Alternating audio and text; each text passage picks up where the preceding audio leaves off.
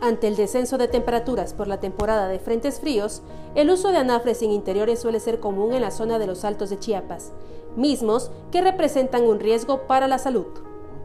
Aquí la recomendación que se les hace de, entrada pues es este, evitar meter anafres en los dormitorios, en los cuartos cerrados, porque eso puede provocar una intoxicación por monóxido de carbono. Así como también utilizar suéteres gruesos, cobijas, ¿no? Eh, más en las partes altas de de la ciudad, así como en comunidades o en algunas otras regiones. Por otro lado, en redes sociales se ha reportado el fallecimiento de personas en situación de calle en distintas zonas de San Cristóbal de las Casas, aunque aseguran que estos decesos no están relacionados con casos de hipotermia. Ahorita no nos ha tocado atender ningún deceso por, por hipotermia o que, que, se encuentren personas en vía pública por, por falta de signos vitales, ¿no?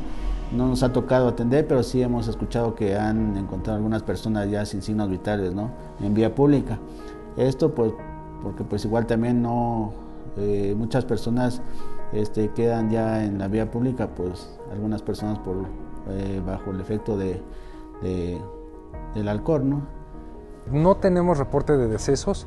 Las muertes que se han presentado son otras, eh, otros diagnósticos que se han no ha sido por fríos.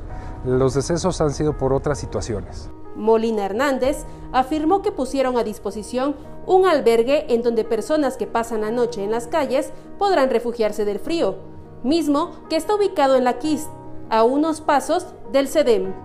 Tenemos el registro de cuántas personas hemos apoyado hasta el día de hoy y son 59 personas que han pernoctado en el refugio temporal mantenerse hidratado, abrigarse adecuadamente y evitar el uso de anafres en dormitorios son algunas de las recomendaciones para evitar poner en riesgo su salud. Para Alerta Chiapas, Carolina Castillo.